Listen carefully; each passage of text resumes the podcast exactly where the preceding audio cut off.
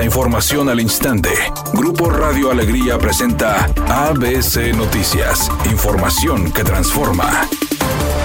¿Qué tal? Muy buenas tardes, esta es la información. Los alcaldes de Nuevo León podrán acudir desde hoy ante la Tesorería Estatal a presentar sus proyectos de inversión pública para que sean financiados tras un análisis. Samuel García, gobernador de Nuevo León, invitó a todos los alcaldes a presentarlos al asegurar que será parejo luego de que el pasado viernes alcaldes quedaron inconformes por la asignación de 2.500 millones de pesos a alcaldes del PRIAN. Por lo menos cinco municipios de la zona metropolitana ya han alzado la mano para llevar a cabo obras de infraestructura vial durante 2023 que contribuyan a eliminar los atorones viales que se presentan en las principales avenidas. Santa Catarina, Monterrey, Apodaca, Guadalupe y Escobedo son algunas alcaldías que iniciaron o están por dar el banderazo de salida a obras como puentes, pasos deprimidos o ampliación de vialidades.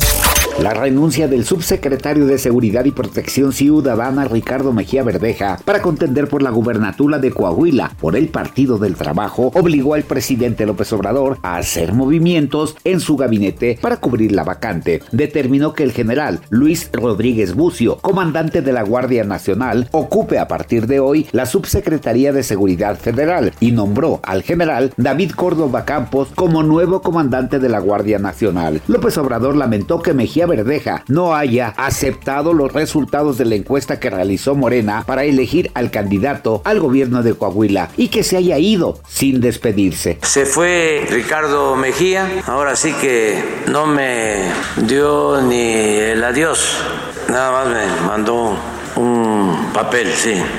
Editorial ABC con Eduardo Garza. La colonia La Alianza en la ciudad de Monterrey es tierra de nadie. Ya elevaron el nivel de las riñas de pandillas. Ahora van los delincuentes dañando casa por casa, robando vehículos, asaltando personas, quebrando vidrios en total impunidad. La Alianza está en Monterrey y esos delitos son casi a diario y por las noches. ABC Deportes informa. Nico Ibáñez será refuerzo felino. Tigres venció 4 por 1 y abolló la corona del equipo de Pachuca. Nico Ibáñez no participó. De hecho, se fue a Pachuca, dicen, para alistar la mudanza para llegar al equipo de Tigres. Sería presentado a mitad de semana. Muy probablemente vendría a hacer exámenes médicos y físicos. Y obviamente a ponerse a la orden de Diego Coca.